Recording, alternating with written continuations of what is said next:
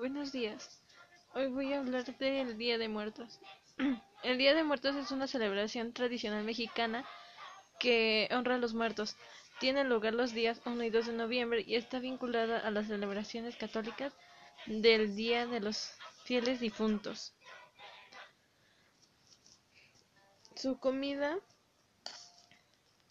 que logran poner sería pan de muerto, calaveritas de azúcar, mole, tamales, pozole, empanadas de calabaza, galletas de calaveras, dulces de calabaza, bebida que acompaña los platillos del Día de Muertos. El altar de muertos es un elemento fundamental en un conjunto de tradiciones mexicanas.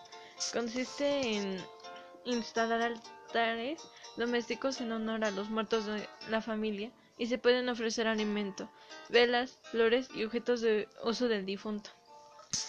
La música para las festividades puede ser cualquiera, la que le gustaba a los fieles difuntos o incluso este, canciones que son según específicamente para para los para esta festividad. Podría ser como la de Michael Jackson, Thriller, This is Halloween, Ghostbusters, The Adams Family, La Llorona de Ángel Aguilar, Sweet Dreams de Marilyn Manson. Entonces, este, también en estos días la mayoría de gente se empieza a disfrazar.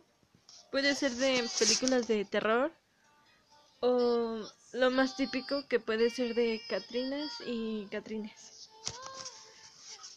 Y pues eso es todo, muchas gracias. Soy Abril Jimena de, de Tercero 3 del grupo de informática.